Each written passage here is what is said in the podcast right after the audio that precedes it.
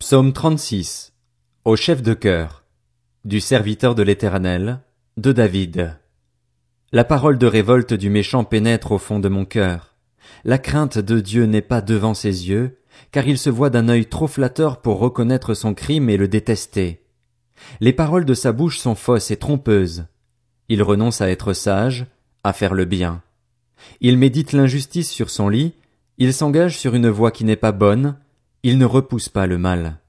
Éternel, ta bonté s'élève jusqu'au ciel, ta fidélité atteint les nuages. Ta justice est aussi haute que les montagnes de Dieu, tes jugements sont profonds comme le grand océan. Éternel, tu secours les hommes et les bêtes. Combien ta bonté est précieuse, ô Dieu. À l'ombre de tes ailes les hommes cherchent un refuge.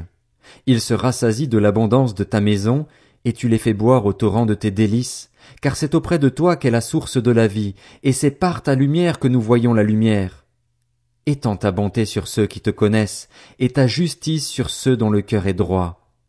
Que le pied de l'orgueilleux ne m'atteigne pas, et que la main des méchants ne me fasse pas fuir. Ils tombent déjà, ceux qui commettent l'injustice. Ils sont renversés, et ils ne peuvent pas se relever.